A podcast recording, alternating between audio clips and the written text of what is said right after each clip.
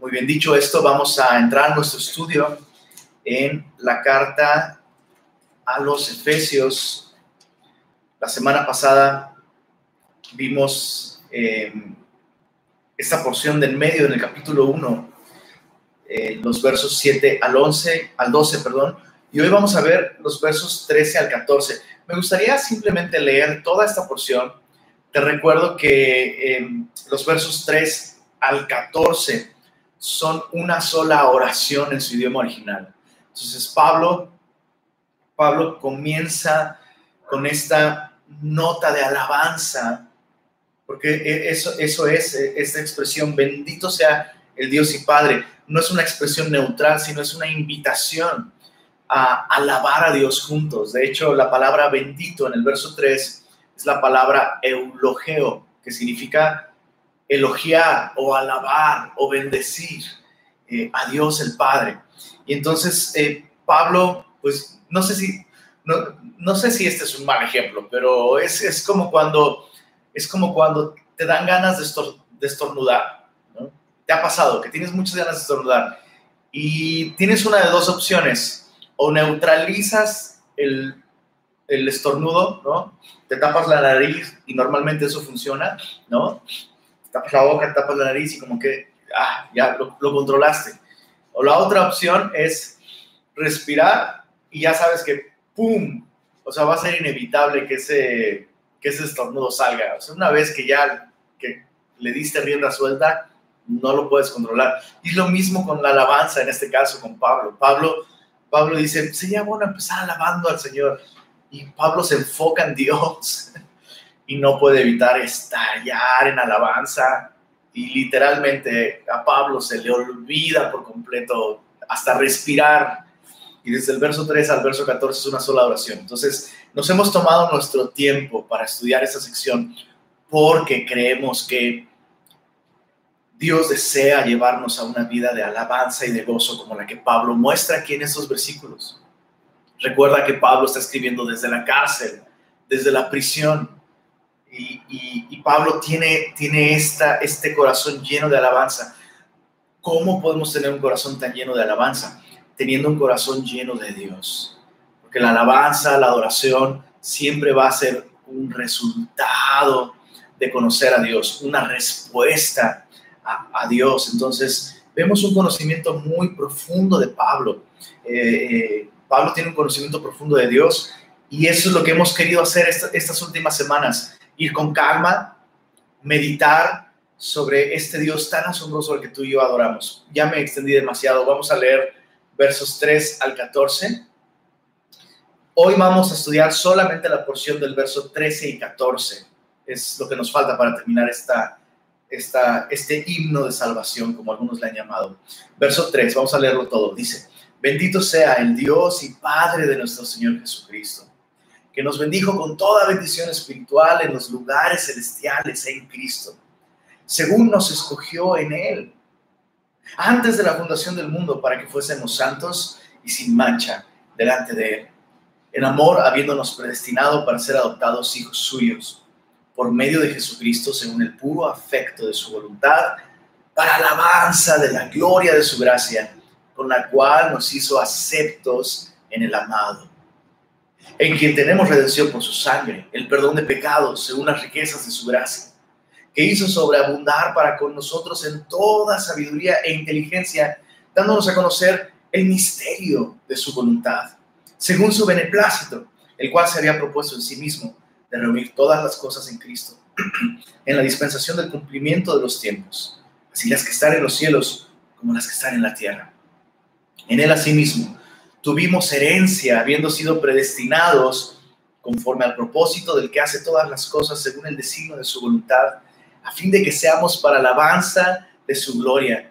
Nosotros, los que primeramente esperábamos en Cristo, estos de los judíos, y ahora sí, y Pablo ahora se enfoca en nosotros los gentiles, en Él también vosotros. Y si te das cuenta, está incluyendo tanto a judíos como a gentiles aquí. En Él también ustedes, habiendo oído la palabra de verdad, el Evangelio de vuestra salvación, y habiendo creído en Él, fuisteis sellados con el Espíritu Santo de la promesa, que es las arras de nuestra herencia, hasta la redención de la posesión adquirida. Y una vez más, el coro de esta canción que se repite tres veces con esta, para alabanza de su gloria. Padre bueno, gracias por esta porción de tu palabra que nos, nos alumbra, Señor, que nos da entendimiento sobre quién eres tú.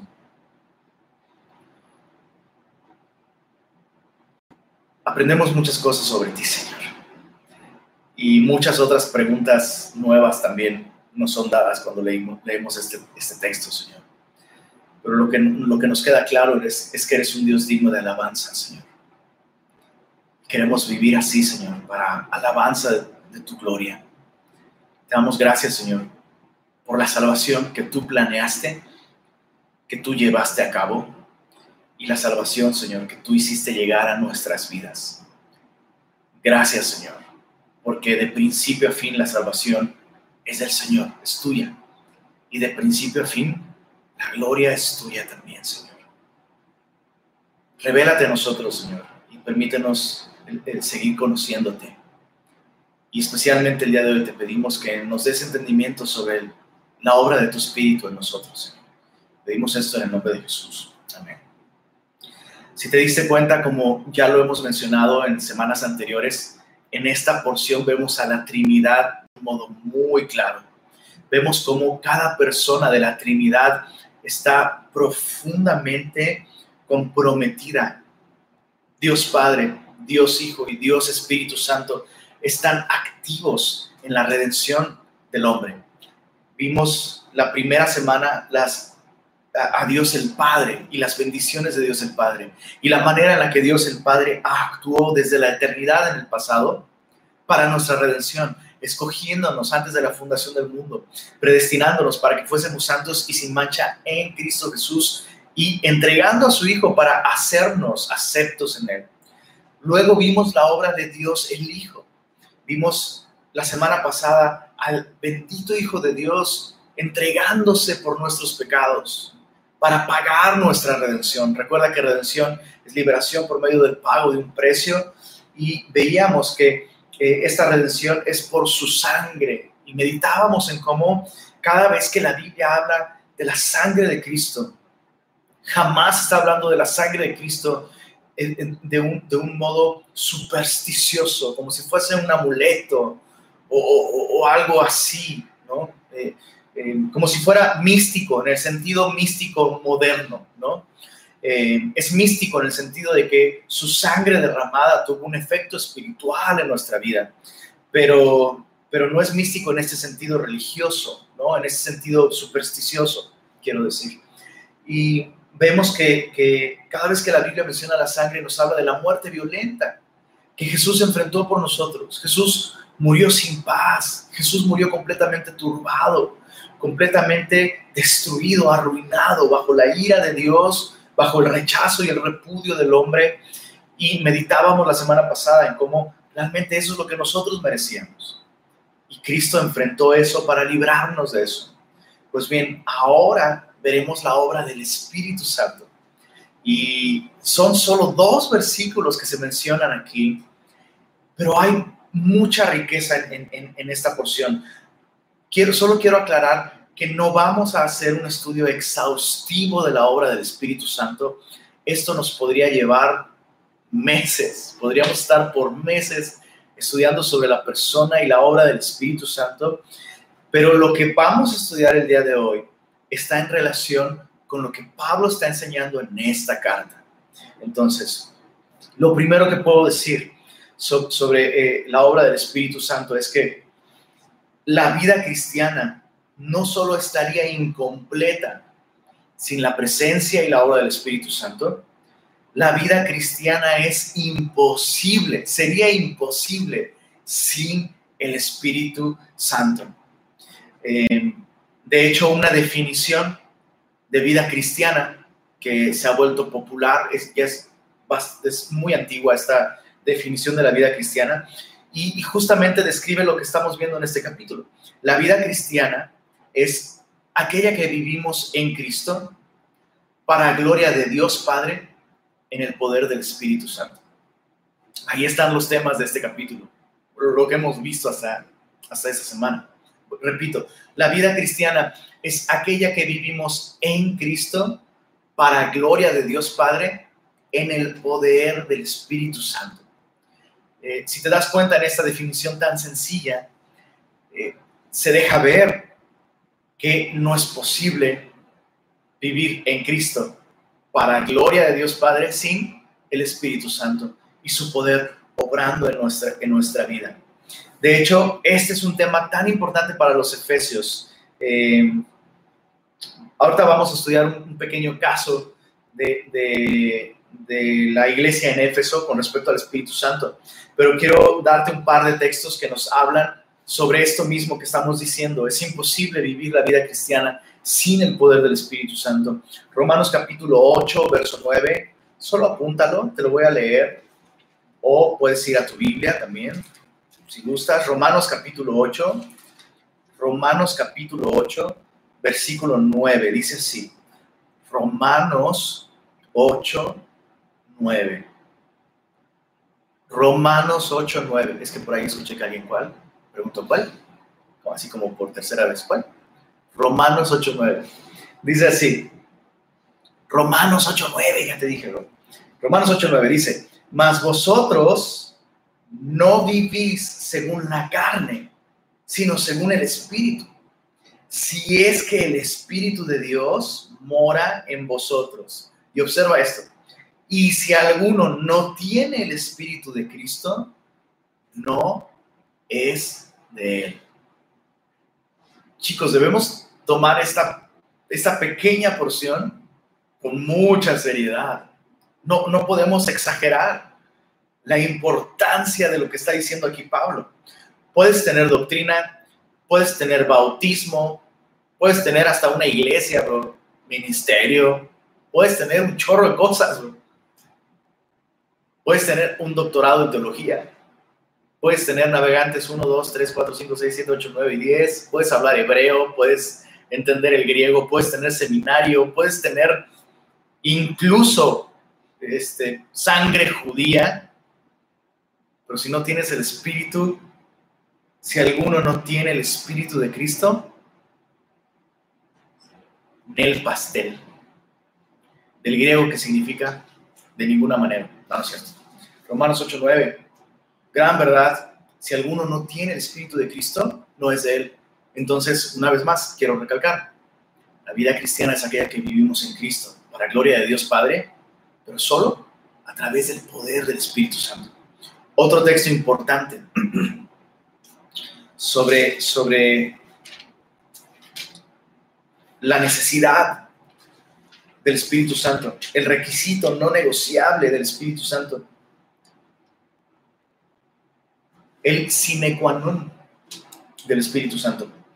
Juan capítulo 3, versos, wow, desde el verso 5, Jesús hablando con Nicodemo, justamente es un ejemplo, sangre judía, teología profunda, una vida moral aceptable de la nación de Israel, letrado en las escrituras, en el ministerio, este hombre Nicodemo, pero no tiene al Espíritu Santo. Juan 3, verso 5, eh, desde el verso 3 dice, respondió Jesús y le dijo, de cierto, de cierto te digo, el que no naciere de nuevo no puede ver el reino de Dios. O sea, ya ni siquiera es una cuestión de, oye, pero pues conozco muy bien la escritura, he guardado las costumbres judías. Uy, de los 600 y pico mandamientos que hay en la ley, yo creo que he fallado como en dos y hasta eso, yo creo que no, tal vez uno. Y ni siquiera estoy seguro si realmente fallé. Y, Jesús le dice, no puedes ni siquiera ver el reino de Dios si no naces de nuevo. O sea, deja tú acercarte, ni siquiera puedes verlo. Verso 4, Nicodemo le dijo, ¿cómo puede un hombre nacer siendo viejo? ¿Puede acaso entrar por segunda vez en el vientre de su madre y nacer? Respondiendo Jesús, le dijo, de cierto, de cierto te digo, el que no naciere de agua y del espíritu no puede entrar en el reino de Dios. O sea, si, si no le creías a Pablo cuando te dijo, si alguno no tiene el Espíritu de Cristo, no es de él, pues ya como debates con Jesús. El que no naciere de agua y del Espíritu no puede entrar en el reino de Dios. Recuerda que en la Escritura el agua puede ser un símbolo tanto de la, de la Escritura, de la palabra de Dios, como de la persona del Espíritu Santo. Cuando, cuando la Biblia presenta el agua como un líquido para, para lavar, para purificar, es un símbolo de la palabra de Dios. Por eso es que en Efesios, precisamente, la Biblia nos dice que Cristo lavó a su, a su iglesia, a su novia, la lavó con el agua de la palabra. Pero cuando la Biblia presenta el agua como algo para beber, como un líquido para beber, es un símbolo del Espíritu Santo.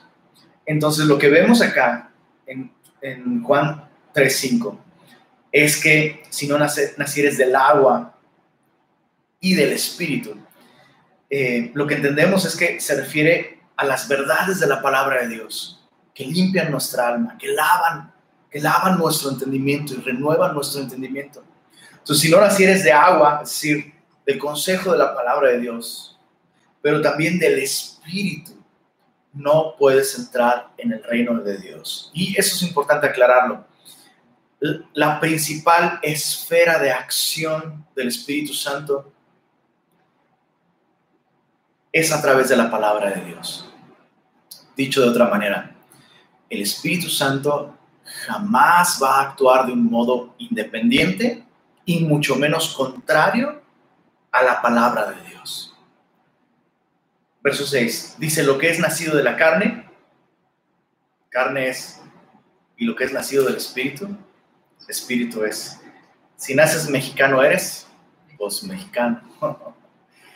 si naces en el Espíritu, ahora eres una persona espiritual.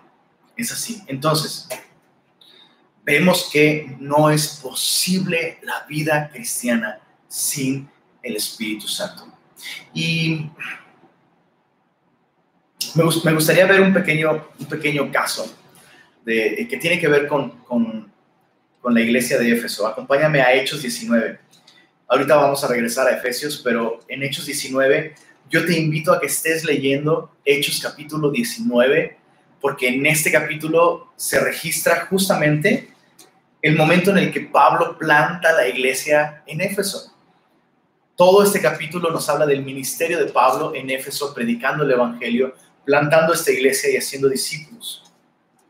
Y hay algo de trabajo previo en el capítulo 18, puedes leerlo también, pero te sugiero que esa semana leas este capítulo 19 y te preguntes de qué manera la carta a los Efesios tiene una relación con todo lo que eh, se narra en ese, en ese capítulo. Vamos a leer, Hechos 19.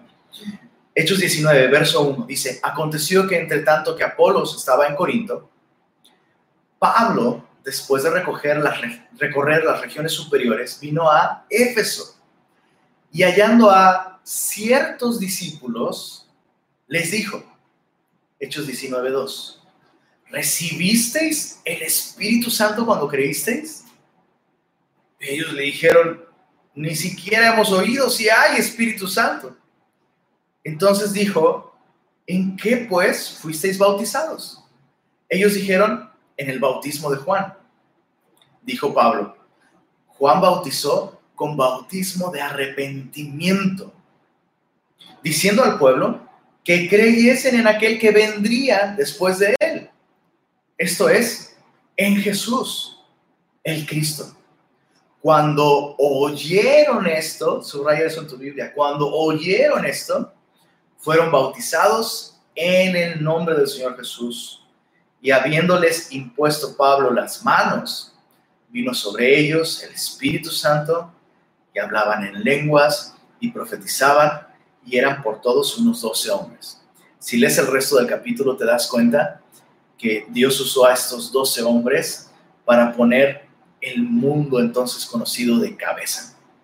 Literalmente, el texto nos dice que en dos años, estos doce discípulos se multiplicaron de tal manera que en dos años todos los que habitaban en Asia, eso está en el verso 10, todos los que habitaban en Asia, es una región muy grande, Asia Menor, eh, lo que hoy sería Turquía, todos los que habitaban en Asia, judíos y griegos, oyeron la palabra del Señor. ¿Cómo, cómo Dios pudo alcanzar toda Asia? Dame 12 hombres que crean en el Evangelio, que sean llenos de mi espíritu y verás cómo. O sea, 12 personas llenas del espíritu fueron usadas por Dios para que toda Asia escuchara el Evangelio. Hay un par de cosas importantes aquí y que sería bueno notar. Lo primero es que eran discípulos. Bueno, el texto dice ciertos discípulos. Eh, son una cierta clase de discípulos. Saben algo, conocen la escritura, sí, aman a Dios, sí, son sinceros, eh, escucharon el mensaje de Juan el Bautista, pero algo, algo en la conversación, algo en el trato mientras Pablo los conoció, probablemente Pablo estaba predicando el Evangelio, eh, o probablemente fue a la sinagoga y se levantó y leyó una escritura, no sé, algo. Y probablemente, como solía hacer con Pablo, habló de Jesús. Y tal vez estos hombres se acercaron a él y, pues, sí, yo creo en el, Mesías, el Mesías, sí, claro, el Cristo, el Mesías. Y algo vio Pablo que es como, hmm, les falta algo. Y entonces Pablo les hace esta pregunta, oigan, ¿recibieron el Espíritu Santo? ¿Recibieron el Espíritu Santo cuando creyeron? pregunta muy clave, como vamos a ver en nuestro estudio el día de hoy, si es que logramos llegar. Pero bueno, eh, recibieron el Espíritu Santo cuando creyeron y ellos dijeron, ni siquiera hemos oído ser Espíritu Santo. Entonces, ¿en qué fueron bautizados? En el bautismo de Juan. Y Pablo aclara, ese bautismo enfatizaba el arrepentimiento. enfatizaba el arrepentimiento para preparar al pueblo para aquel que habría de venir. Bueno, aquel que habría de venir ya vino y es Jesús y murió en una cruz y ya pagó por nuestros pecados para que podamos ser reconciliados con Él. Entonces, está bien que, que, estés arrepentido, pero ahora necesitas poner tu confianza en Jesús. Y el texto nos dice que cuando oyeron eso, decidieron identificarse con Jesús, no solo en el corazón, por fe, sino incluso bautizándose. Pablo ora por ellos y ellos reciben el Espíritu Santo. Entonces, ahí es realmente cuando comienza la vida cristiana para ellos. Y quiero recalcarlo, la vida cristiana no comienza para nosotros, sino hasta que recibimos el Espíritu Santo. Hay mucha confusión al respecto. Hay muchas, eh, hay muchas ideas y muchas doctrinas eh, que ignorando el contexto de ciertos pasajes, nos han llevado a creer, por ejemplo, algunos errores con respecto a qué significa recibir al Espíritu Santo. Bueno, vamos a ver directamente en, nuestro texto y vamos a ir contestando esas preguntas. La primera pregunta es, ¿cómo puedo recibir el Espíritu Santo? Ok, está bien, Lenin, ya me convenciste. Bueno, la Biblia me convenció. No puedo ser cristiano, no realmente, si no recibo al Espíritu Santo. ¿Cómo lo recibo? La respuesta sería por fe. Por fe.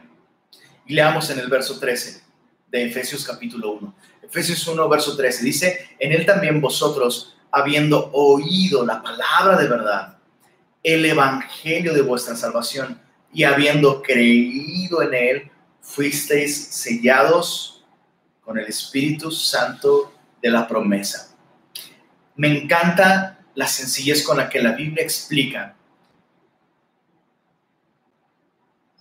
este proceso de creer, yo tengo subrayado aquí, habiendo oído, y luego tengo subrayado, habiendo creído, y luego tengo subrayado, fuisteis sellados con. Ese es el proceso. El paso número uno es haber oído. Y, y dice aquí, bueno, haber oído qué? La palabra de verdad, el evangelio de vuestra salvación. Todo comienza con escuchar la palabra de verdad. La Biblia es muy enfática con respecto a la fe. A la fe, eh, eh, la fe no, se le consigue como con meditación, ¿no? se le consigue a fuerza de voluntad, no es como un estado mental que, tienes que concéntrate, concéntrate, consigue la fe, consigue la fe. ¿No? Luego, híjole, eh, escucho todo el tiempo este tipo de cosas, ¿no? Tú crees, tú crees, tú crees, y es como, y, se habla de la fe como si fuera algo que uno pudiera, a, base de oh, echarle ganas, como poder alcanzar ese estado, ¿no? Pero la Biblia no me presenta la fe como algo que yo puedo conseguir con mis propios recursos. La Biblia me dice que la fe es por el oír y el oír por la palabra de Dios.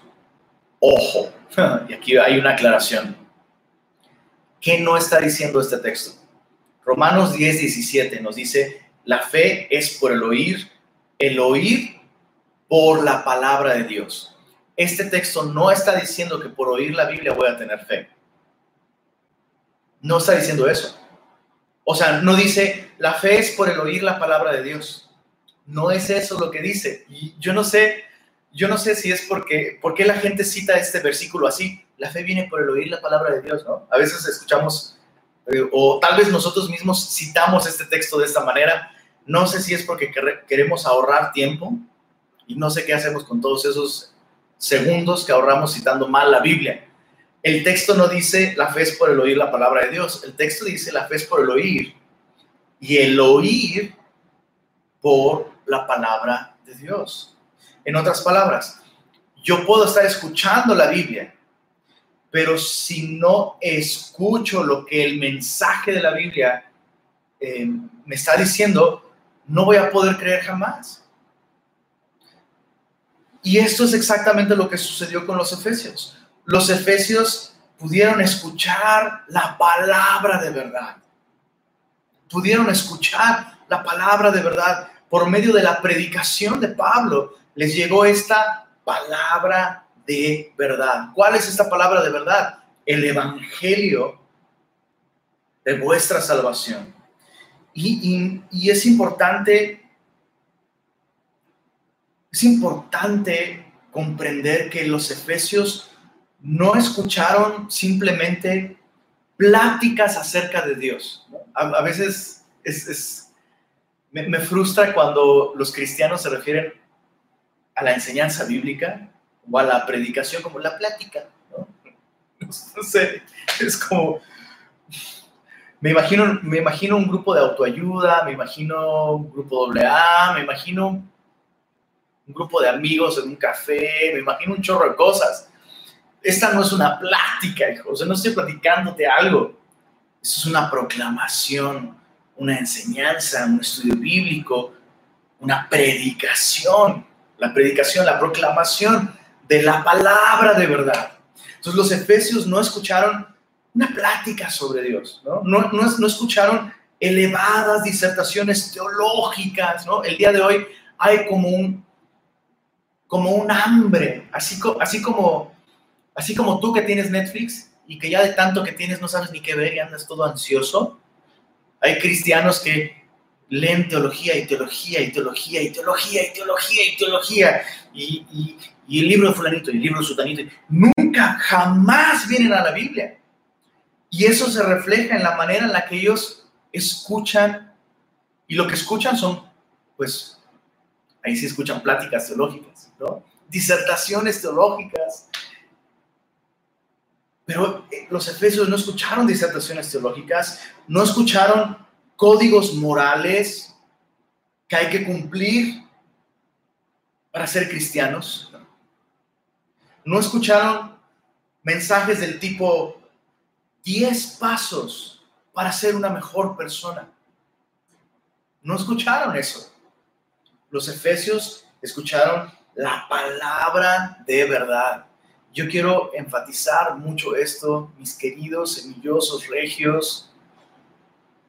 Muchos cristianos el día de hoy no saben cuál es la palabra de verdad, no saben cuál es el Evangelio. Muchos cristianos el día de hoy definen el Evangelio como un código de ética o como un conjunto de cosas que tienes que creer, ¿no? Si estás de acuerdo con eso, ya eres cristiano. ¿no? Tú nomás, tú vi que, que Jesús resucitó. Y es como, espérame, no, bro, no, no la Biblia entera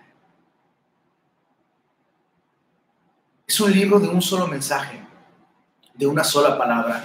Y esta palabra es la palabra de verdad. Es lo primero que quiero decir con respecto a, al Evangelio de Salvación. Se encuentra en toda la Biblia. La Biblia tiene un solo mensaje y la Biblia tiene una sola interpretación correcta. Y esta interpretación nos lleva a las verdades del Evangelio y apuntan a la persona de Jesucristo. Yo no puedo esperar que el Espíritu Santo obre en mi vida si vengo a la Biblia y trato la Biblia como si tratara de cualquier cosa menos de Cristo. Entonces, este es el primer paso para poder recibir el Espíritu Santo. Necesito empezar a oír lo que la Biblia está diciendo y lo que tal vez por muchos años me he rehusado a escuchar. Número dos, con respecto a la palabra de verdad. Estamos hablando sobre la palabra de verdad, porque a menos que la escuchemos y creamos en ella, no podremos recibir el Espíritu Santo. Entonces, lo segundo es que esta palabra de verdad, este evangelio de salvación, es enteramente un anuncio sobre las obras de Dios. Es enteramente un anuncio, un mensaje, una proclamación, una declaración sobre los hechos, las obras de Dios para salvarnos, para salvarnos. Perdón. Listo. Entonces, ¿te das cuenta cómo, esta palabra de verdad? Le, decía a mi hija esto, le, trataba de explicar esto. El Evangelio no es, no es un mensaje sobre lo que yo tengo que hacer. Es un mensaje sobre los actos de Dios. Y me preguntó, ¿qué es un acto de Dios? Y le decía, pues es algo que Dios hizo. Perdón.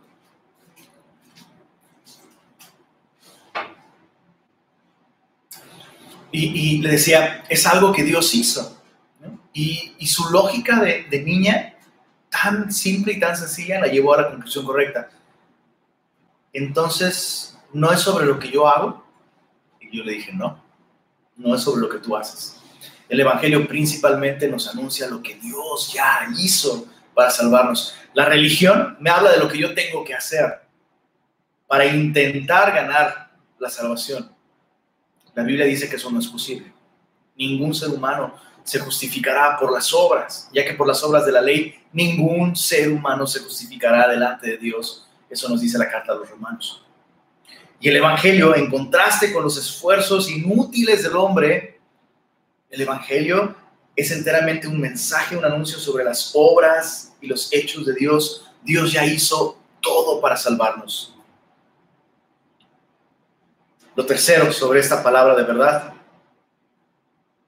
Esta palabra de verdad, este evangelio de salvación, este mensaje no es neutral. No es un mensaje neutral. Me demanda una cosa, me, demanda fe. Pero también me provee de una cosa, me provee de fe. Entonces, el mensaje del Evangelio es, es, el mensaje de toda la Biblia, número uno. El mensaje del Evangelio es enteramente un mensaje sobre lo que Dios ya hizo en Cristo, número dos. Y número tres, este mensaje me demanda tanto como me otorga o me provee de fe. Por eso es tan importante predicar la Biblia, enseñar la palabra de Dios, conocer al Dios de la Biblia a través de la Biblia. Y esa es la manera en la que tú y yo podemos estar seguros de que tenemos fe. Ahora, quiero, quiero solo meditar en este último punto. Ese mensaje no es un mensaje neutral. Demanda que yo ponga mi confianza en el Señor. Y lo vemos aquí de un modo muy claro, en Efesios 1.13, en Él también vosotros, habiendo oído la palabra de verdad, el Evangelio de salvación, y habiendo creído en Él. Esa es la respuesta de los Efesios al mensaje de Dios. Escucharon la palabra de verdad y ellos respondieron creyendo en el mensaje, creyendo en la palabra de verdad, creyendo en las verdades del Evangelio. Y como una respuesta a su respuesta de fe, Dios los selló con el Espíritu Santo de la promesa. Y vamos a llegar ahí. Pero piensa en esto. O sea, ¿qué, ¿qué significa realmente confiar en Dios? ¿Qué significa tener fe? ¿Qué significa tener fe? El, día de hoy hay un concepto muy, ¿cómo decirlo? Muy diluido de fe. El día de hoy se cree, se confunde la fe con el optimismo.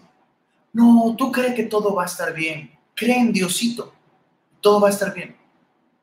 Eso no es fe. Eso es, en el mejor de los casos, y ni siquiera sé si califique como eso, es optimismo. ¿no?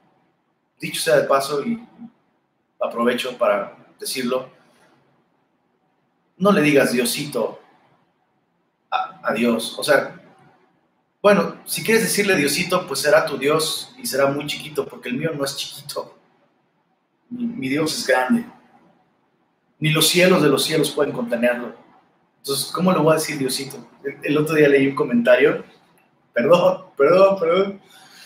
Creo que se está volviendo peligroso esto de no verlos, porque al menos si veo sus caras de espanto, digo, no debería estar diciendo esto, pero como no los veo, pues ni modo, ahora se aguantan. Pero estaba leyendo un comentario en Facebook que decía, una señora le decía a otra, de verdad, ¿eh? por el pescadito, decía, ten fe, cree en Diosito, Diosito es grande. Y me ataqué de risa con esta frase, Diosito es grande.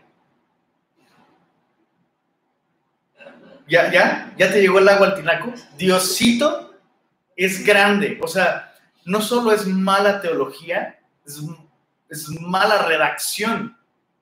Pero bueno, ya me desvié demasiado. No, tenemos un Dios grande, un Dios gigantesco. Y entonces, tener fe no significa, tú, tú nomás, tú nomás sé optimista y cree que todo va a salir bien porque Diosito es grande. Eso no es tener fe.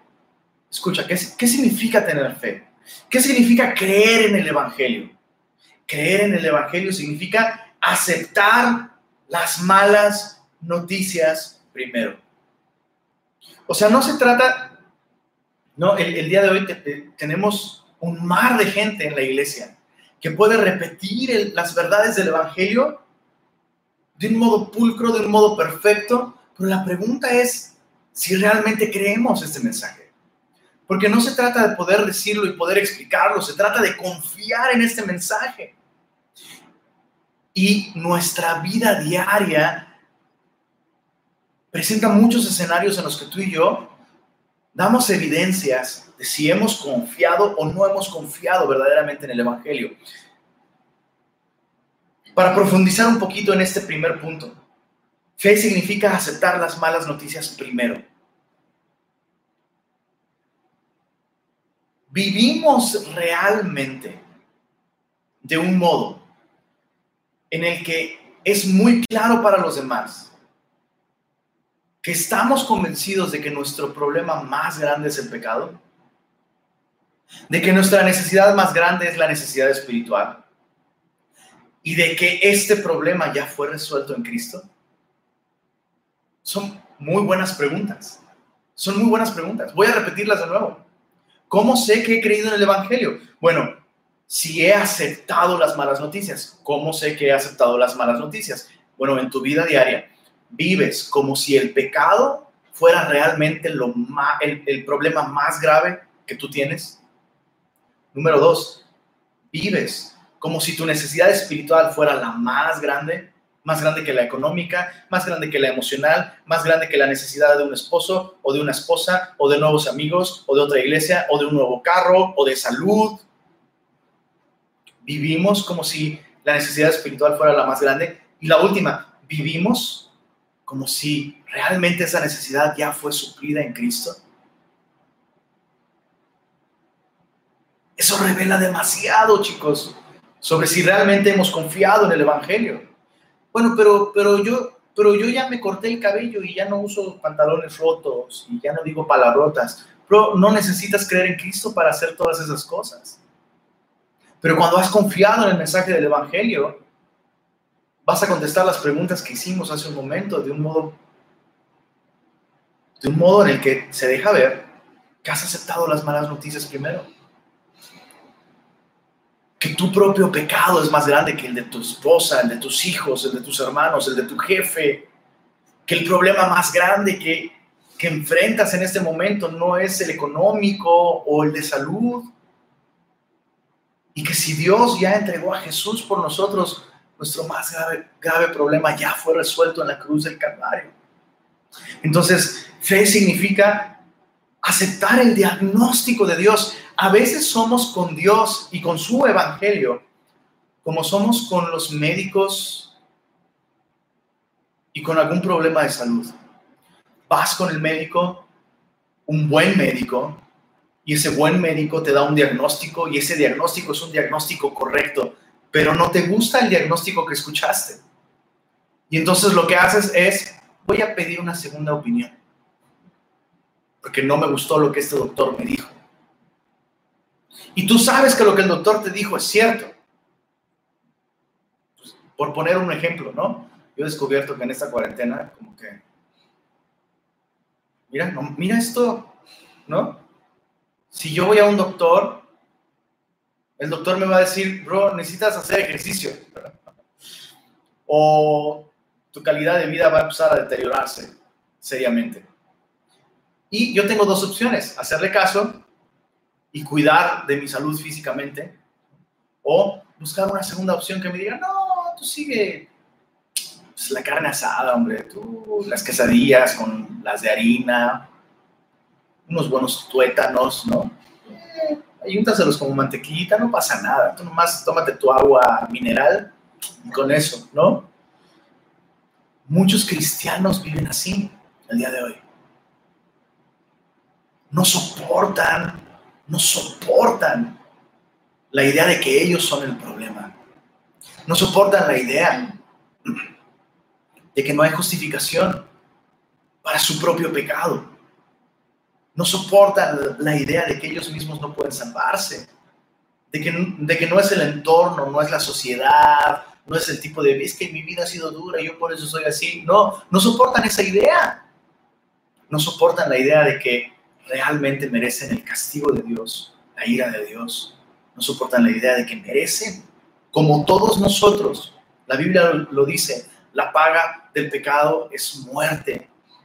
Y todos estamos destituidos de la gloria de Dios porque todos hemos pecado. Es bien fácil decir amén a este tipo de cosas cuando estamos en la reunión y cuando no se trata de ti, pero ya en la vida diaria, cuando tienes que pedirle perdón a tu esposa, cuando tienes que reconocer que lo que hiciste con tus hijos fue egoísmo, cuando tienes que confesar y decir, soy un villano, soy súper mal, ¿Qué, ¿qué está mal conmigo? Ahí la cosa cambia. Ahí la cosa cambia. He visto a cristianos decir amén a estas verdades. Todos somos pecadores y la paga del pecado es muerte y todos tenemos este problema. Amén. Y ya en, consejerías así en el personal, ¿cómo puedes insinuar que yo pecaría contra Dios? Es como, bro, o sea, tú decías amén a esa verdad de que todos somos pecadores. Y la Biblia dice que si alguno dice que no tiene pecado, el tal hace a Dios mentiroso y la verdad no está en él. ¿Cómo sé que tengo fe y que la verdad está en mí? Si vivo de un modo en el que reflejo que realmente creo que yo soy el problema, que yo soy pecador, no le voy a echar la culpa a mis papás, a mis hermanos, a mi iglesia, a mi pastor, a mis amigos, a la sociedad. No, voy a aceptar, voy a abrazar no solo el diagnóstico de Dios, sino el veredicto de Dios, merezco la muerte. Esa es la verdad, merezco morir. Pero hay, hay otra, esa es, esa es una cara de esta moneda que llamamos fe.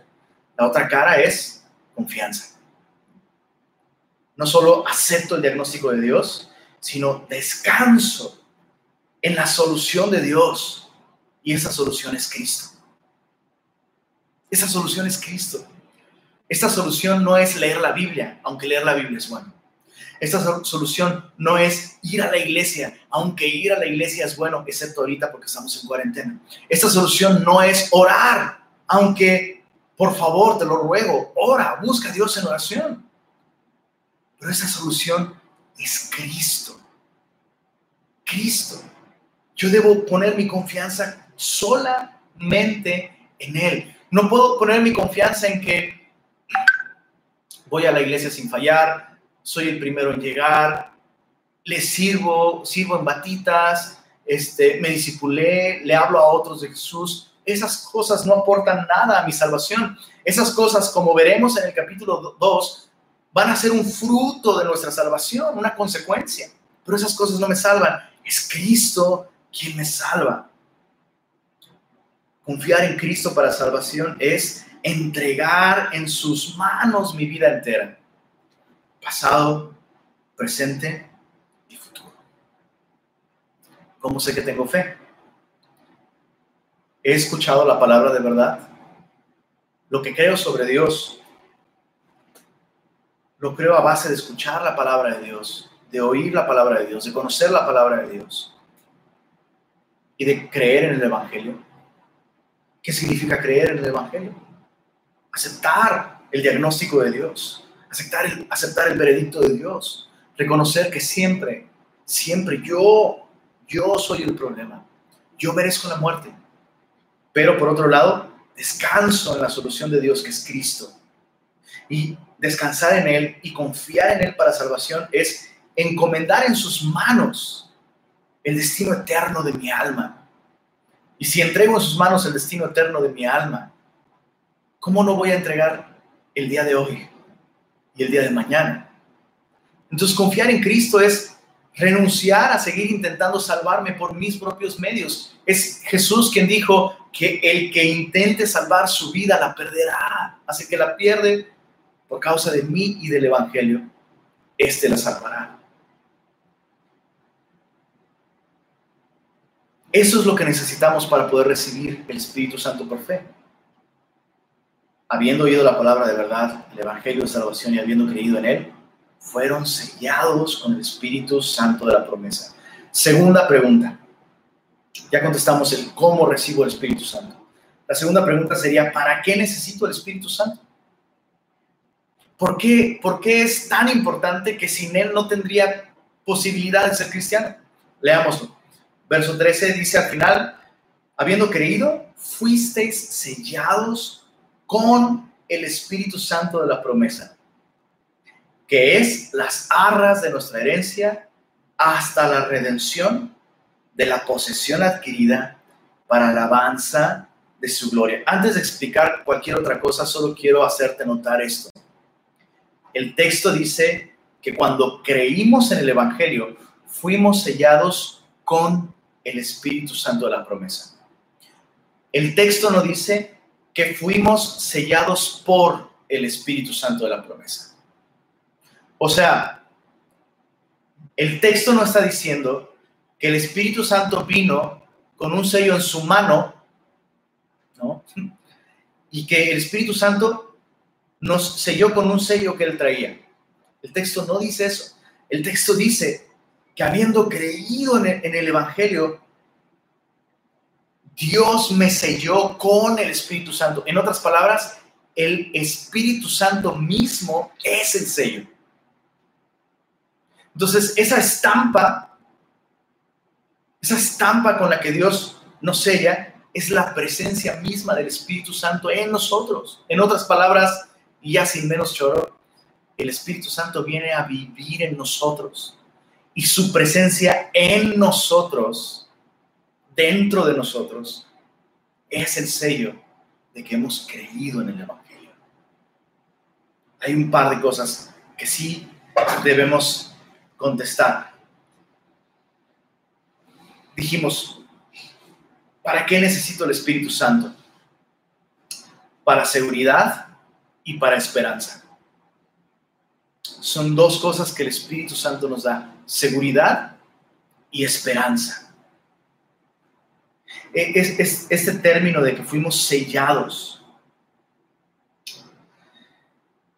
En, la antigüedad se, solía, se solía poner un poco de cera, en, ya sea en contratos, en correspondencia, en mercancías incluso, se ponía, se ponía cera y se, se, estampaba un sello sobre esa cera. De hecho, en Mateo capítulo 27, Mateo 27, verso 66, no vayas para allá, solo apúntalo, pero sí apúntalo porque es, es muy interesante. Mateo 27, 66, cuando sepultaron a Jesús, los fariseos van con los, eh, con, con, con los romanos, con Pilato, y le piden que aseguren la, la tumba de Jesús. Y entonces Mateo 27, 66 dice, entonces ellos fueron y aseguraron el sepulcro sellando la piedra y poniendo la guardia. Y esa palabra sellando que aparece allí es la misma palabra que aparece aquí en Efesios 1.13 para fuisteis sellados. Entonces incluso nos habla de, preservar, de proteger, nos habla de seguridad es colocar una estampa para seguridad y preservación. Y repito, en muchos otros casos, incluso ese sello era un sello que indicaba pertenencia. Si había algún tipo de tráfico y alguien en algún país distante enviaba algunas mercancías, algún rey, algún gobernante o algo así, eh, se ponía un sello para indicar que esa mercancía le pertenecía a ese rey o a esa persona. Y eso es lo que el Espíritu Santo nos da cuando está en nosotros. Entonces, ojo, el Espíritu Santo no está en nuestra vida para hacernos sentir cosquillas. Aunque puede hacer eso, pues sí. No está para tirarnos al piso, aunque pueda hacer eso, pues sí. Pero el Espíritu Santo está en nuestra vida para darnos esta seguridad de que ahora le pertenecemos a Cristo, le pertenecemos a Dios. Y créeme, Dios no va a perder su mercancía. Eso no va a pasar. Tengo una cita aquí. Estaba leyendo el, comentario bíblico Bacon sobre, sobre la carta a los Efesios y decía en este punto sobre, sobre este asunto del sello cuando una persona se entrega a sí misma completamente a Cristo para pertenecerle enteramente a Él y deja de ser su propio dueño, entonces es sellada con el Espíritu Santo como una señal de que ya no se pertenece a sí misma, sino a Dios. Mira cuánta seguridad nos puede dar esto. Si tú y yo vivimos todos los días de acuerdo a esta realidad de que le pertenecemos a Dios y caminamos confiando en Él, dependiendo de Él, viviendo en, en base a las verdades del Evangelio. Cualquier dificultad en nuestra vida, cualquier problema en nuestra vida, pues ya no es mi dificultad, ya no es mi problema, porque yo no soy mío. Y es una dificultad y es un problema de Dios. Y Dios, mis queridos hermanos, no tiene dificultades ni problemas. ¿Cuánta seguridad nos puede dar esto? ¿Ves cómo la obra del Espíritu Santo está enfocada a darnos cosas mucho más grandes que experiencias momentáneas y pasajeras? El Espíritu Santo, estoy convencido de que esa es la razón por la que muchos cristianos no perseveran. Porque esta es la razón por la que hay muchos cristianos fluctuantes. Por años, por meses son cristianos y por años no. Y luego por una semana sí y por otras no. ¿Por qué? Porque no tienen la presencia del Espíritu que les da esa seguridad. Soy de Cristo. Soy de Cristo. Lo segundo que nos da el sello del Espíritu, la persona del Espíritu en nosotros, dijimos, es esperanza. En el verso 14 dice, este sello, dice, sellados con el Espíritu Santo de la promesa, que es las arras de nuestra herencia. Subraya eso, las arras de nuestra herencia.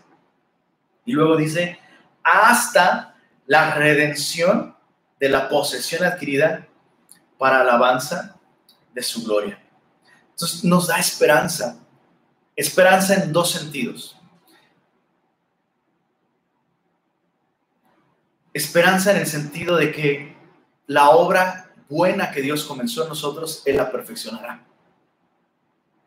Pero esperanza también en el sentido de que el día de hoy ya puedo comenzar a disfrutar los bienes venideros que ya son míos. Desde el día de hoy, si el Espíritu Santo está en mí, ya disfruto de la vida eterna. No necesito esperar a morirme para tener vida eterna. El Espíritu Santo en el momento en el que viene a habitar en mí, se vuelve un anticipo, se vuelve una probadita de los bienes por venir. Entonces, quiero que pienses, si tú has tenido momentos de lucidez en los que has podido experimentar la presencia, el poder del Espíritu Santo en tu vida, si ha habido momentos en los que literalmente, como dice la Biblia, que el amor de Dios fue derramado en nuestros corazones por el Espíritu Santo que nos fue dado, si has pasado por ese momento en el que su amor te llena tanto que dices, por favor, ya, no puedo, no puedo, es, Señor, no puedo, tu amor es tan grande. Si, si ha habido momentos en los que su paz te ha sostenido y es tan real porque Él está allí contigo. Bueno, eso no es nada comparado con el amor y la paz que ya son nuestras que están reservadas para nosotros en los cielos. Entonces el Espíritu Santo me da esperanza en estos dos sentidos. De que Dios no me va a abandonar porque Dios ya puso su Espíritu en mí. De hecho, esta palabra arras es un término que el día de hoy no ocupamos. No pienses en las arras que le da un novio a su novia cuando se están casando en la boda, ¿no? No pienses en esto. Eh, las arras, de hecho, eh, vienen de, viene de una raíz en el arameo que puede traducirse como garantía, depósito, prenda o pago anticipado. Entonces, repito, todos los bienes espirituales que están reservados para nosotros en los cielos ya son nuestros y el Espíritu Santo nos da un anticipo. Esta experiencia diaria, constante con el Espíritu Santo es una probadita de lo que está por venir me garantiza la presencia del Espíritu Santo en nosotros, nos garantiza que hay más por venir, que lo mejor siempre, siempre está por venir. Romanos 8:23 nos dice que tenemos las primicias del Espíritu. Eso significa que hay más. Hay más.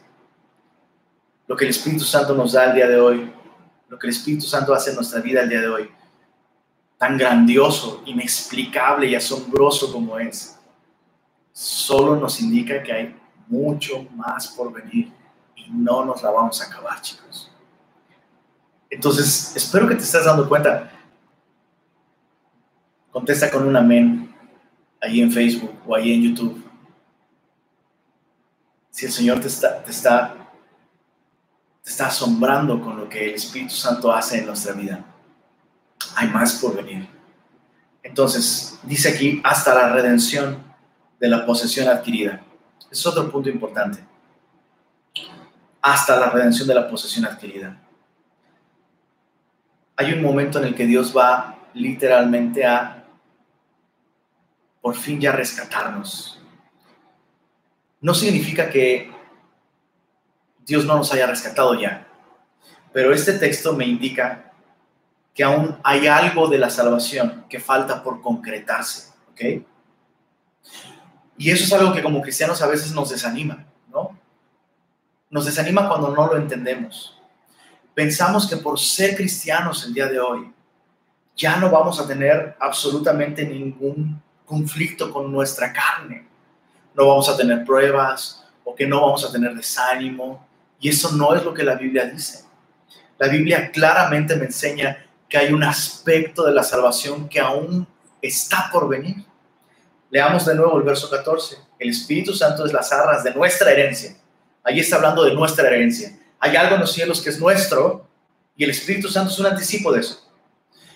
Y nos dice el texto que el Espíritu Santo es ese anticipo hasta que suceda algo.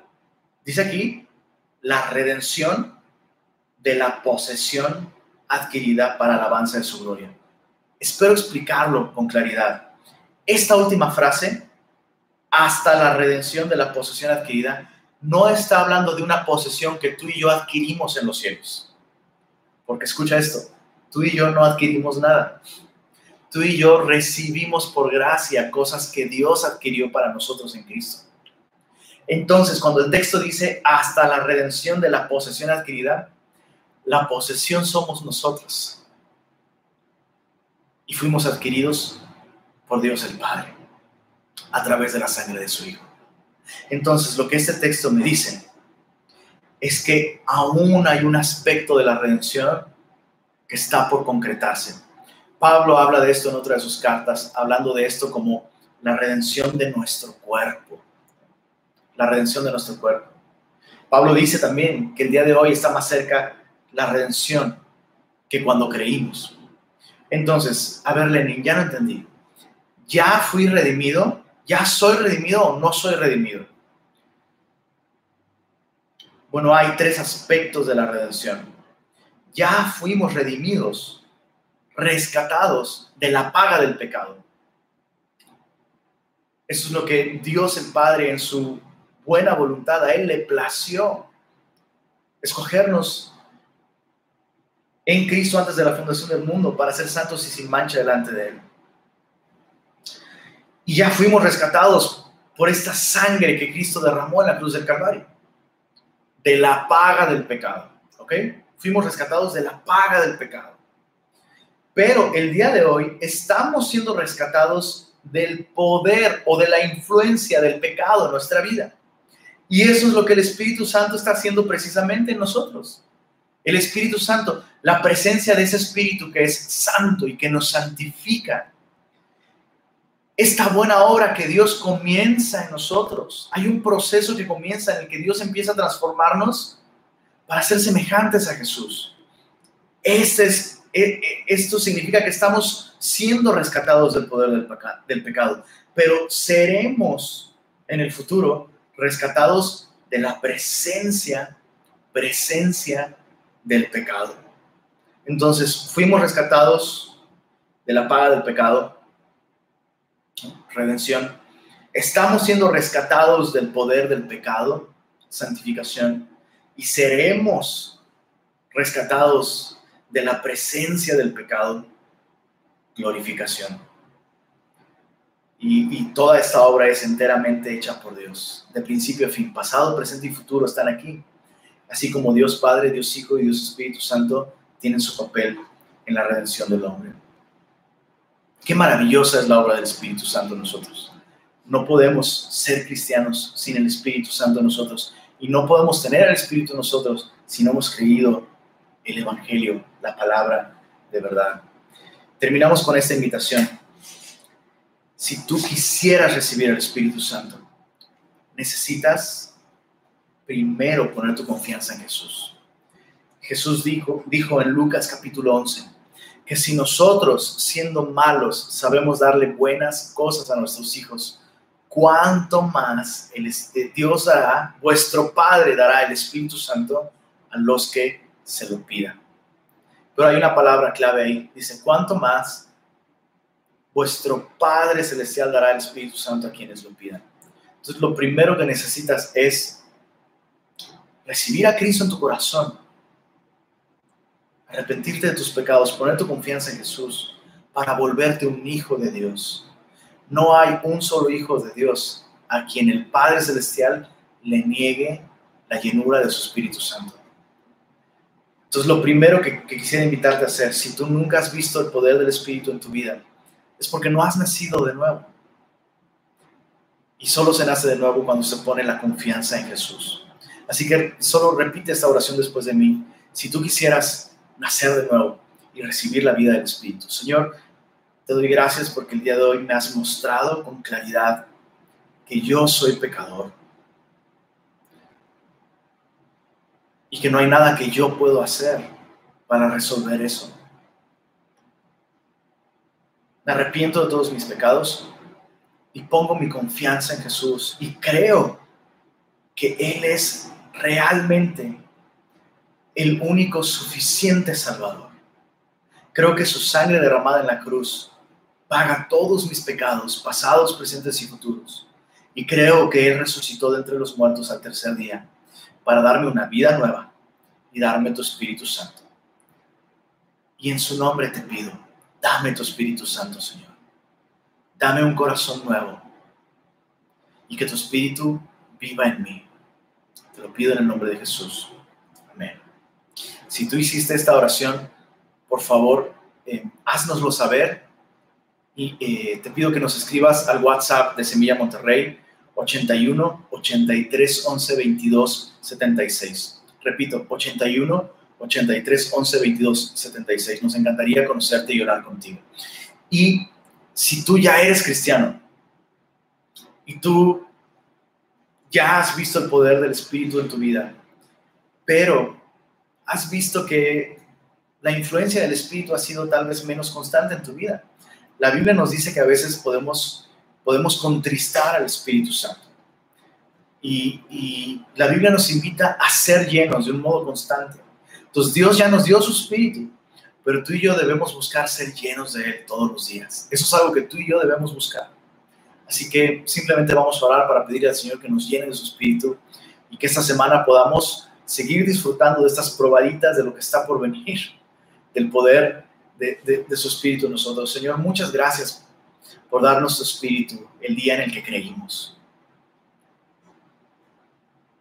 El día de hoy te queremos pedir que nos llenes de él. Sabemos que tu espíritu está en nosotros y tu espíritu nos da testimonio de que somos hijos tuyos ese espíritu, el que en nosotros nos lleva constantemente a buscarte a ti, a clamar a ti, Abba Padre.